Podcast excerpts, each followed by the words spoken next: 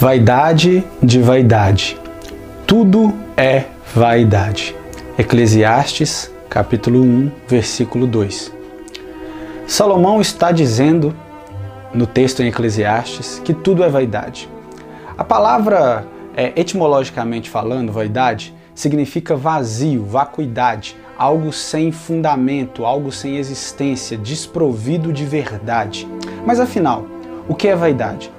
O dicionário define vaidade como um entendimento autovantajoso a respeito de você mesmo. É quando você se coloca acima de outras pessoas por uma característica que você considera melhor do que outros. Vaidade, seguindo o entendimento hebraico e tradicional bíblico, é algo inexistente, sem fundamento. É quando construímos algo em cima de onde não existe nada. Nós precisamos lembrar que em Gênesis, Deus disse: haja luz. Ele começou a criação a partir de um vazio, a partir do nada.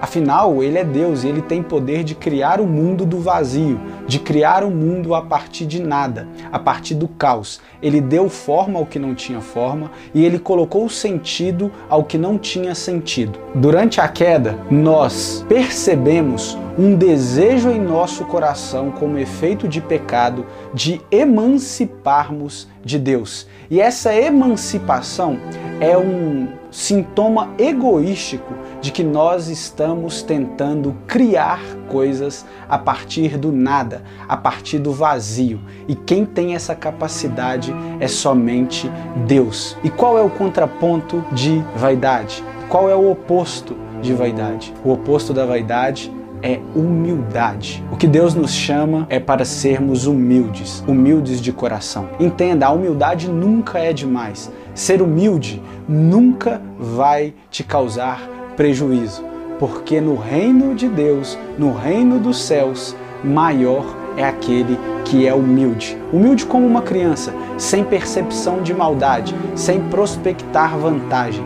É esse que é o ponto nós não podemos deixar que o nosso coração seja repleto de vaidade, porque a vaidade é vazia, a vaidade infla o ego. E o ego, segundo as definições de Timothy Keller em seu livro Ego Transformado, o ego é um balão cheio de ar, vazio somente, não tem alicerce. Você quer construir uma família? Você quer construir uma profissão bem estabelecida? Você quer construir uma igreja, uma comunidade de fé alicerçada e firmada? Não construa em cima das suas vaidades, construa em cima da sua humildade, porque a humildade é sólida, a humildade ela é alicerce, a vaidade é inexistente, é vazio. Que Deus te abençoe.